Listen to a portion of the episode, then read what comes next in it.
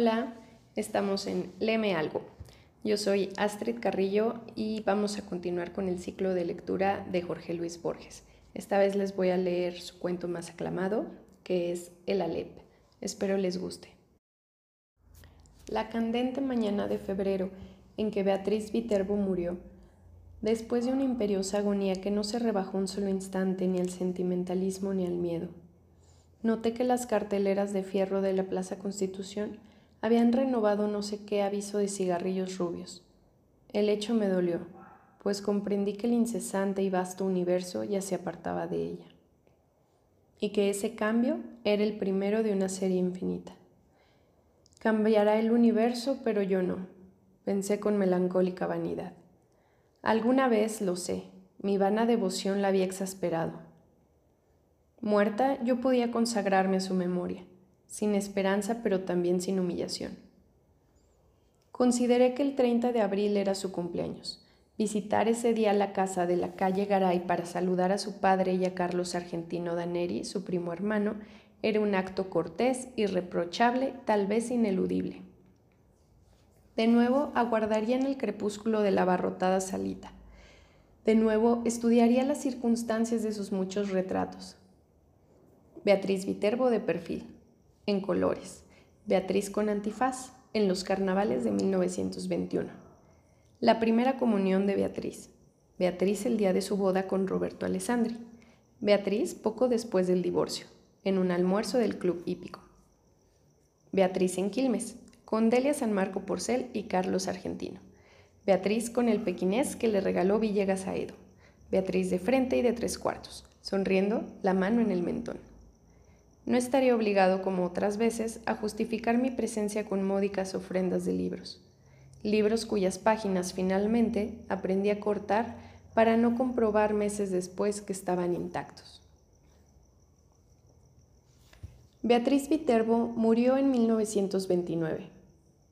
Desde entonces, no dejé pasar un 30 de abril sin volver a su casa.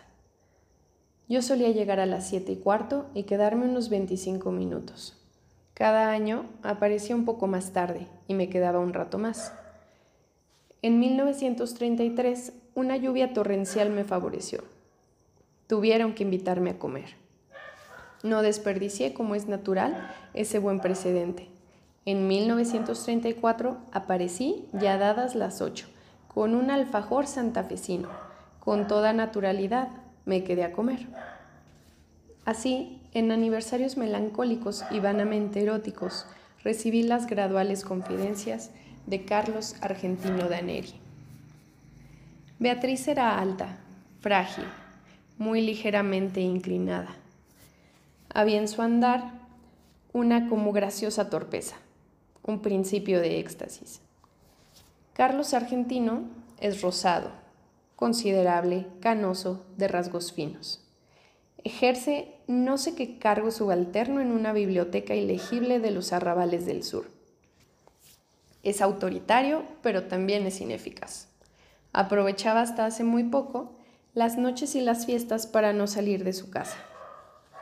A dos generaciones de distancia, la S italiana y la copiosa gesticulación italiana sobreviven en él. Su actividad mental es continua, apasionada, versátil y del todo insignificante. Abunda en inservibles analogías y en ociosos escrúpulos. Tiene, como Beatriz, grandes y afiladas manos hermosas. Durante algunos meses padeció la obsesión de Paul Ford, menos por sus baladas que por la idea de una gloria intachable. Es el príncipe de los poetas de Francia, repetía con fatuidad. En vano te revolverás contra él, no lo alcanzará, no, la más aficionada de tus saetas. El 30 de abril de 1941 me permití agregar al alfajor una botella de coñac del país. Carlos Argentino lo probó, lo juzgó interesante y emprendió. Al cabo de unas copas, una vindicación del hombre moderno. Lo evoco, dijo con una animación algo inexplicable en su gabinete de estudio, como si dijéramos en la torre albarrana de una ciudad provisto de teléfonos, de telégrafos, de fonógrafos, de aparatos de radiotelefonía, de cinematógrafos, de linternas mágicas, de glosarios, de horarios, de prontuarios, de boletines. Observó que para un hombre así facultado el acto de viajar era inútil. Nuestro siglo XX había transformado la fábula de Mahoma y de la montaña. Las montañas ahora convergían sobre el moderno Mahoma. Tan ineptas me parecieron esas ideas, tan pomposa y tan vasta su exposición, que las relacioné inmediatamente con la literatura. Le dije que por qué no las escribía. Previsiblemente respondió que ya lo había hecho.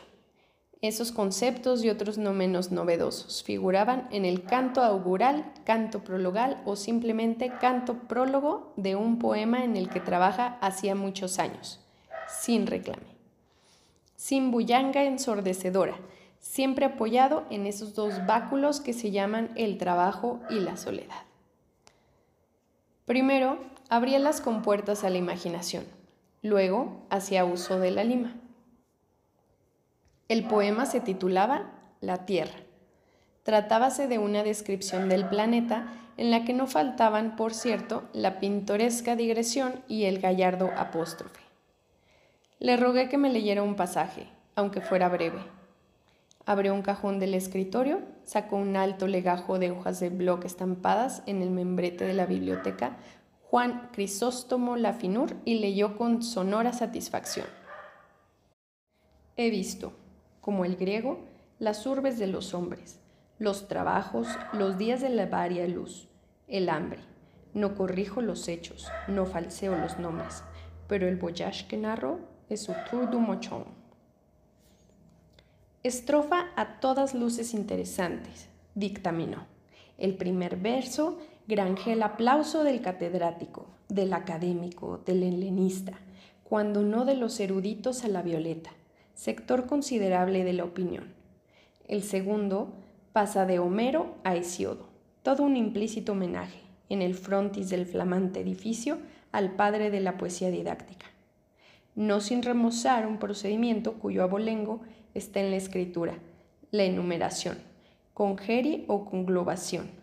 El tercero, barroquismo, decadentismo, culto depurado y fanático de la forma.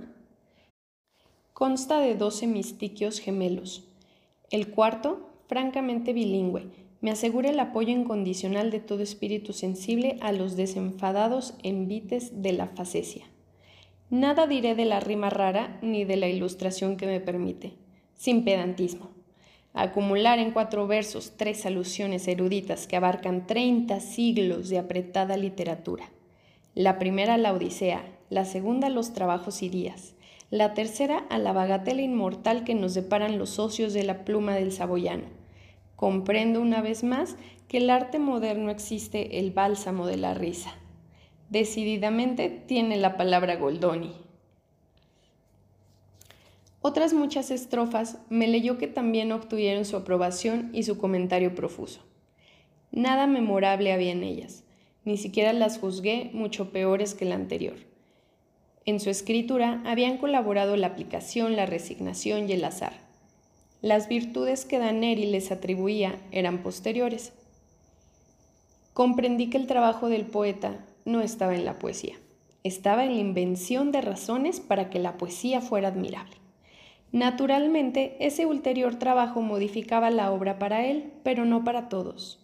La dicción oral de Daneri era extravagante, su torpeza métrica le vedó, salvo contadas veces transmitir esa extravagancia al poema. Una sola vez en mi vida he tenido ocasión de examinar los 15.012 casílabos del Polivirión. Es epopeya topográfica en la que Michael Drayton registró la fauna, la flora, la hidrografía, la orografía, la historia militar y monástica de Inglaterra. Estoy seguro de que ese producto considerable pero limitado es menos tedioso que la vasta empresa congénere de Carlos Argentino. Este se proponía versificar toda la redondez del planeta, en 1941 ya había despachado unas hectáreas del estado de Queensland, más de un kilómetro del curso de Love, un gasómetro al norte de Veracruz. Las principales casas de comercio de la parroquia de la Concepción, la quinta de Mariana Cambaceres de Alvear en la calle 11 de septiembre, el Belgrano y un establecimiento de baños turcos no lejos del acreditado Acuario de Brighton. Me leyó ciertos laboriosos pasajes de la zona australiana de su poema. Esos largos e informes alejandrinos carecían de la relativa agitación del prefacio. Copio una estrofa. Sepan, a man derecha del poste rutinario, viniendo claro está desde el noroeste. Se aburre una osamenta, color blanquiceleste, que da el corral de ovejas catadura de osario. Dos audaces. Gritó con exultación. Rescatadas, te oigo mascullar por el éxito. Lo admito, lo admito. Una, el epíteto rutinario, que certeramente denuncia, en pasando, el inevitable tedio inherente a las faenas pastoriles y agrícolas, tedio que ni las geórgicas ni nuestro ya laureado don Segundo se atrevieron jamás a denunciar así al rojo vivo. Otra, el enérgico prosaismo se aburre una osamenta, que el melindroso querrá excomulgar con horror, pero que apreciará más que su vida el crítico de gusto viril. Todo el verso, por lo demás, es de muy subidos quilates. El segundo hemistiquio entabla animadísima charla con el lector. Se adelanta su viva curiosidad. Le pone una pregunta en la boca y la satisface al instante. ¿Y qué me dices de ese hallazgo blanquiceleste? El pintoresco neologismo sugiere el cielo, que es un factor importantísimo del paisaje australiano. Sin esa evocación resultarían demasiado sombrías las tintas del boceto y el lector se vería compelido a cerrar el volumen, herida en lo más íntimo el alma del incurable y negra melancolía. Hacia la medianoche me despedí.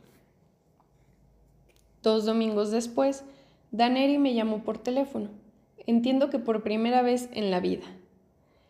Me propuso que nos reuniéramos a las cuatro para tomar juntos la leche en el contiguo salón bar que el progresismo de Sunino y de Sungri los propietarios de mi casa recordarás, inaugura en la esquina, confitería que te importará conocer. Así dijo. Acepté, con más resignación que entusiasmo. Nos fue difícil encontrar mesa. El salón bar, inexorablemente moderno, era apenas un poco menos atroz que mis previsiones. En las mesas vecinas el excitado público mencionaba las sumas invertidas sin regatear por su nino y por Sungri. Carlos Argentino fingió asombrarse de no sé qué primores de la instalación de la luz, que sin duda ya conocía, y me dijo con cierta severidad. Mal de tu agrado habrás de reconocer que este local se parangona con los más encopetados de flores. Me releyó después cuatro o cinco páginas del poema. Las había corregido según un depravado principio de ostentación verbal.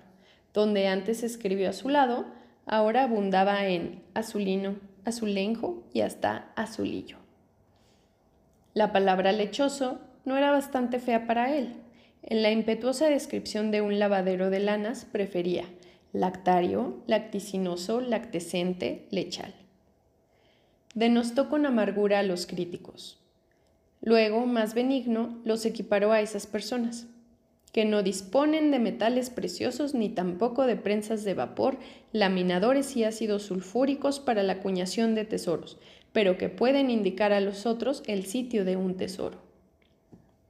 Acto continuo, censuró la prologomanía, de la que ya hizo mofa en la donosa prefación del Quijote, el príncipe de los ingenios.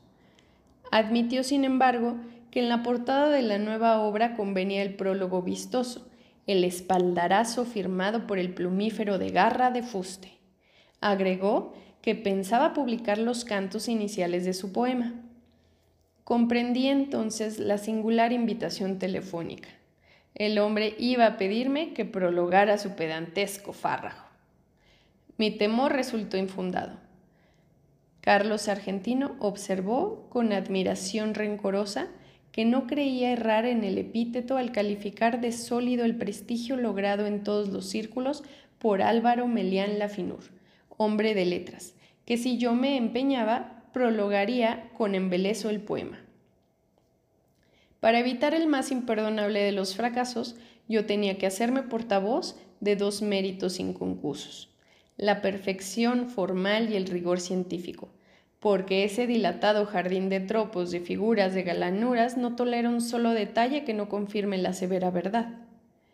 Agregó que Beatriz siempre se había distraído con Álvaro.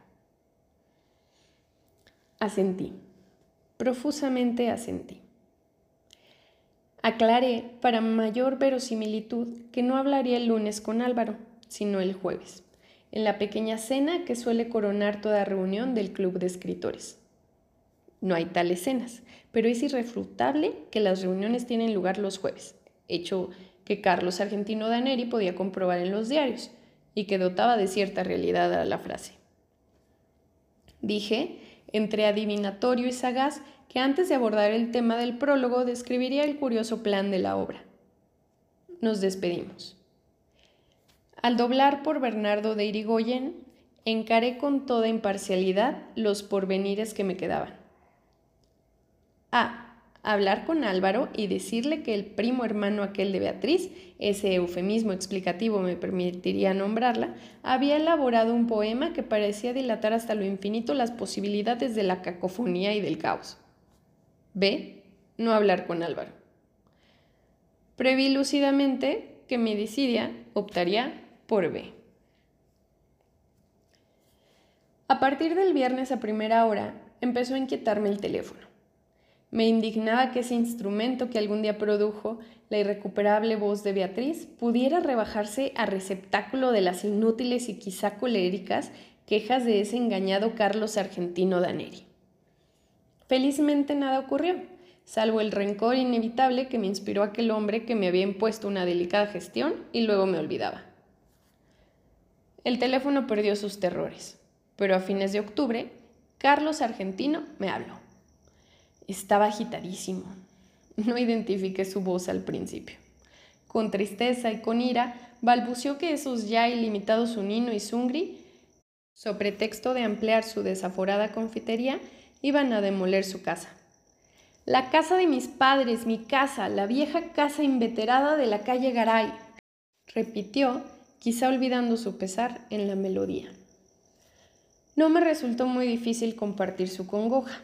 Ya cumplidos los 40 años, todo cambio es un símbolo detestable del pasaje del tiempo. Además, se trataba de una casa que para mí aludía infinitamente a Beatriz. Quise aclarar ese delicadísimo rasgo. Mi interlocutor no me oyó.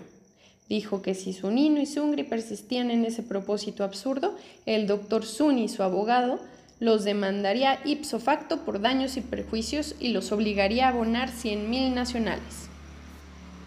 El nombre de Suni me impresionó. Su bufete en caseros y tacuari es de una seriedad proverbial. Interrogué si éste se había encargado ya del asunto. Daneri dijo que le hablaría esa misma tarde. Vaciló y con esa voz llana e impersonal a que solemos recurrir para confiar algo muy íntimo, dijo que para terminar el poema le era indispensable la casa, pues en un ángulo del sótano había una lep. Aclaró que una lep es uno de los puntos del espacio que contienen todos los puntos. Está en el sótano del comedor,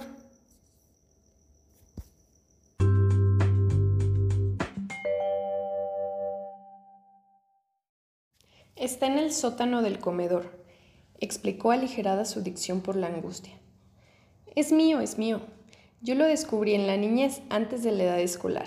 La escalera del sótano es empinada, mis tíos me tenían prohibido el descenso, pero alguien dijo que había un mundo en el sótano. Se refería, lo supe después, a un baúl, pero yo entendí que había un mundo.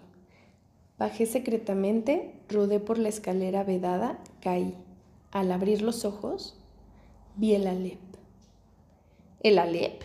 repetí. Sí, el lugar donde están sin confundirse todos los lugares del orbe, vistos desde todos los ángulos.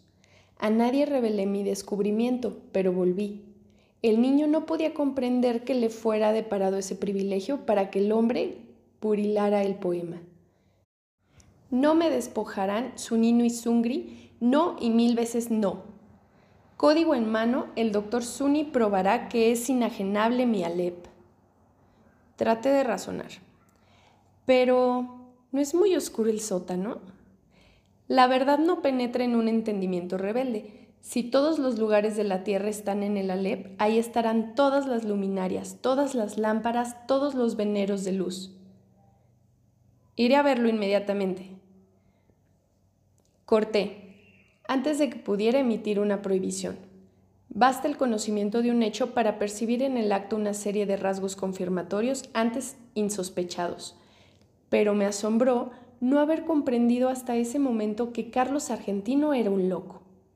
Todos esos Viterbo, por lo demás, Beatriz, yo mismo suelo repetirlo, era una mujer, una niña de la clarividencia casi implacable, pero había en ella negligencias, distracciones, desdenes, verdades crueles, que tal vez reclamaban una explicación patológica. La locura de Carlos Argentino me colmó de maligna felicidad. Íntimamente siempre nos habíamos detestado. En la calle Garay, la sirvienta me dijo que tuviera la bondad de esperar. El niño estaba, como siempre, en el sótano revelando fotografías. Junto al jarrón sin una flor, en el piano inútil, sonreía, más intemporal que anacrónico, el gran retrato de Beatriz, en torpes colores. No podía vernos nadie. En una desesperación de ternura me aproximé al retrato y le dije, Beatriz, Beatriz Elena, Beatriz Elena Viterbo, Beatriz querida, Beatriz perdida para siempre, soy yo, soy Borges. Carlos entró poco después. Habló con sequedad. Comprendí que no era capaz de otro pensamiento que de la perdición de la LEP. Una copita del pseudo coñac y te zampuzarás en el sótano, ordenó. Ya sabes, el decúbito dorsal es indispensable. También lo son la oscuridad, la inmovilidad, cierta acomodación ocular. Te acuestas en el piso de baldosas y fijas los ojos en el decimonono escalón de la pertinente escalera. Me voy. Bajo la trampa y te quedas solo. Algún roedor te mete miedo, fácil empresa. A los pocos minutos ves el Alep, el microcosmos de alquimistas y cabalistas, nuestro concreto amigo proverbial, el multum imparvo. Ya en el comedor agregó. Claro está que si no lo ves, tu incapacidad no invalida mi testimonio. Baja. Muy en breve podrás entablar un diálogo con todas las imágenes de Beatriz. Bajé con rapidez, harto de sus palabras insustanciales. El sótano, apenas más ancho que la escalera, tenía mucho de pozo.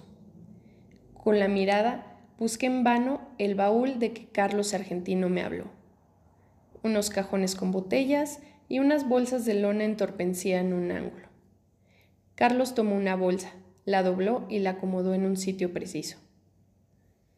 La almohada es humildosa, explicó, pero si la levanto un solo centímetro no verás ni una pizca y te quedarás corrido y avergonzado. Repantiga en el suelo ese corpachón y cuenta 19 escalones. Cumplí con sus ridículos requisitos. Al fin se fue. Cerró cautelosamente la trampa. La oscuridad, pese a una endija que después distinguí, pudo parecerme total. Súbitamente comprendí mi peligro. Me había dejado soterrar por un loco luego de tomar un veneno. Las bravatas de Carlos transparentaban el íntimo terror de que yo no viera el prodigio. Carlos, para defender su delirio, para no saber que estaba loco, tenía que matarme.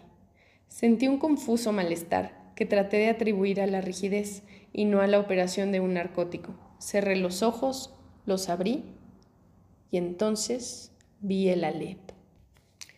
Arribo ahora al inefable centro de mi relato. Empieza, aquí, mi desesperación de escritor. Todo lenguaje es un alfabeto de símbolos cuyo ejercicio presupone un pasado que los interlocutores comparten.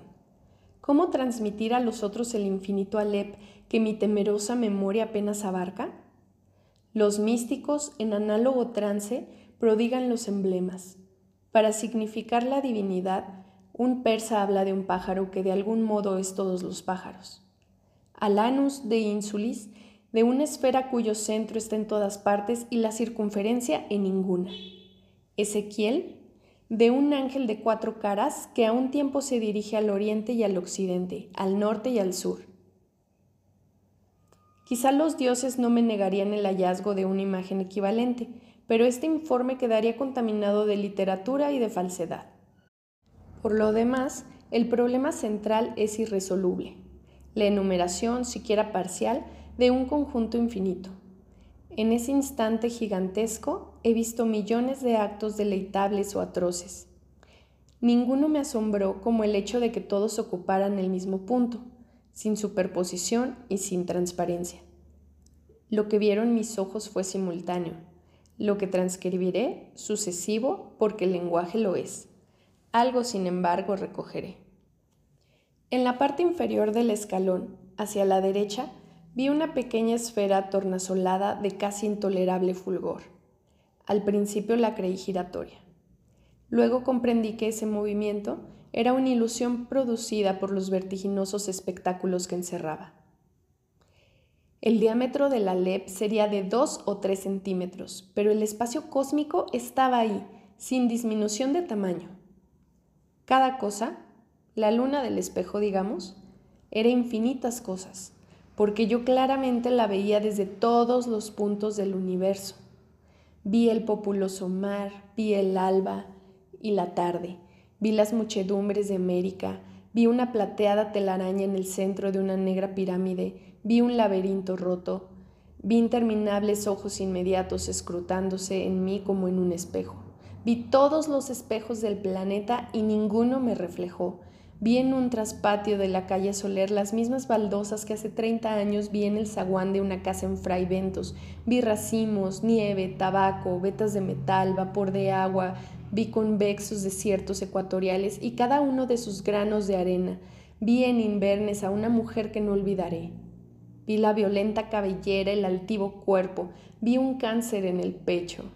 Vi un círculo de tierra en una vereda, donde antes hubo un árbol Vi una quinta de Adrogué, un ejemplar de la primera versión inglesa de Plinio, la de Philemon Holland. Vi a un tiempo cada letra de cada página. Vi la noche y el día contemporáneo. Vi un poniente en Querétaro que parecía reflejar el color de una rosa en Bengala. Vi mi dormitorio sin nadie. Vi en un gabinete de Altman un globo terráqueo entre dos espejos que lo multiplican sin fin.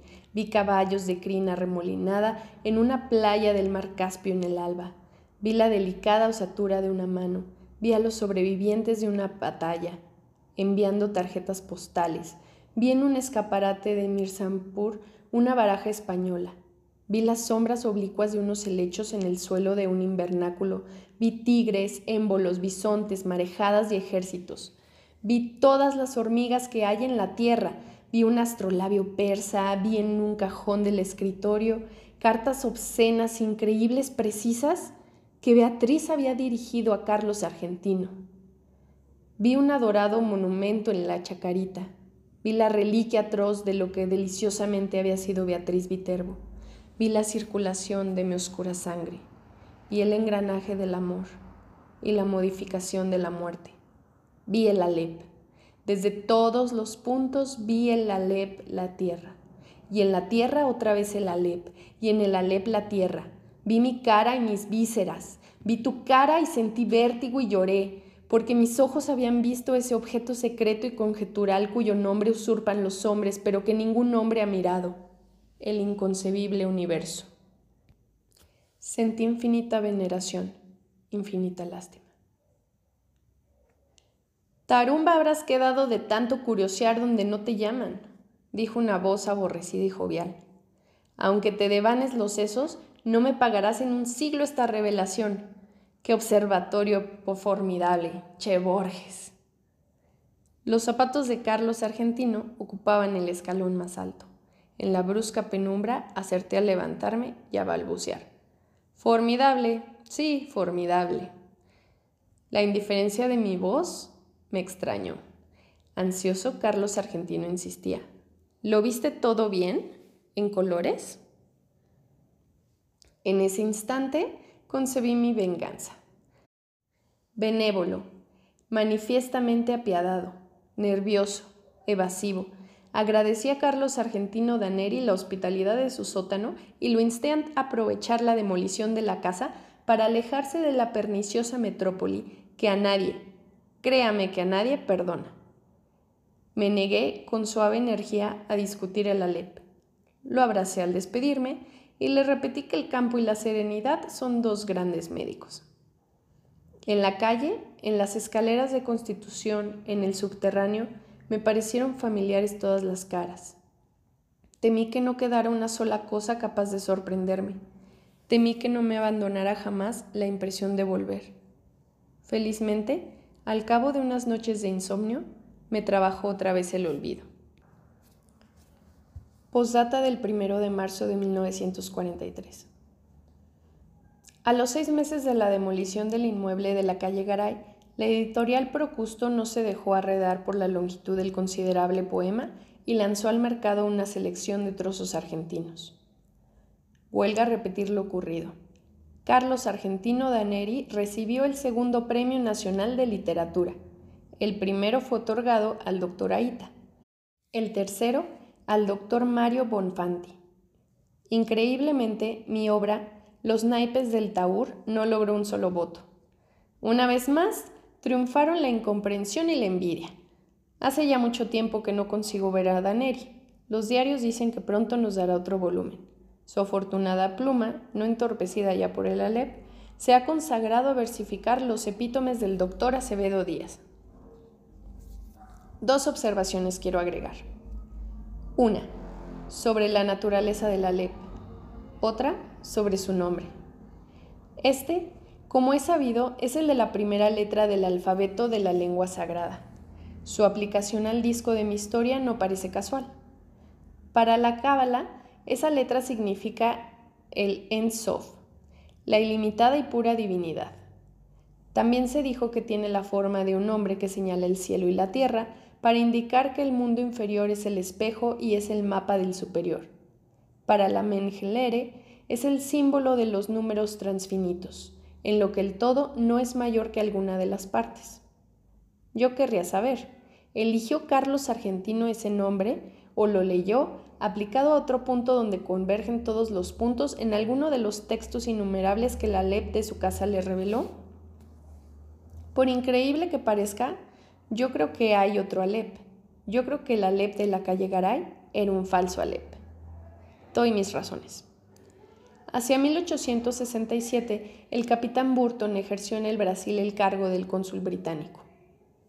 En julio de 1942, Pedro Enrique Sureña descubrió en una biblioteca de Santos un manuscrito suyo que versaba sobre el espejo que atribuye el Oriente a Iskandursú al Carnaín o Alejandro Bicorne de Macedonia. En su cristal se reflejaba el universo entero. Burton menciona otros artificios congéneres. La séptuple copa del Kai Hosru, el espejo que Tariq Ben encontró en una torre, el espejo que Luciano de Samosata pudo examinar en la luna, la lanza especular que el primer libro de Satiricón de Capella atribuye a Júpiter, el espejo universal de Merlín, redondo y hueco y semejante a un mundo de vidrio, y añade estas curiosas palabras pero los anteriores, además del defecto de no existir, son meros instrumentos de óptica. Los fieles que concurren a la mezquita de Amr en el Cairo saben muy bien que el universo está en el interior de una de las columnas de piedra que rodean el patio central. Nadie, claro está, puede verlo, pero quienes acercan el oído a la superficie declaran percibir al poco tiempo su atareado rumor. La mezquita data del siglo VII las columnas proceden de otros templos de religiones antiislámicas, pues como se ha escrito a Ben Haldun, en las repúblicas fundadas por nómadas, es indispensable el concurso de forasteros para todo lo que sea albañilería. ¿Existe ese Alep en lo íntimo de una piedra? ¿Lo he visto cuando vi todas las cosas y lo he olvidado? Nuestra mente es porosa para el olvido. Yo mismo estoy falseando y perdiendo, bajo la trágica erosión de los años, los rasgos de Beatriz. Fin. Gracias por llegar al final. Déjanos comentarios y comparte si te ha gustado.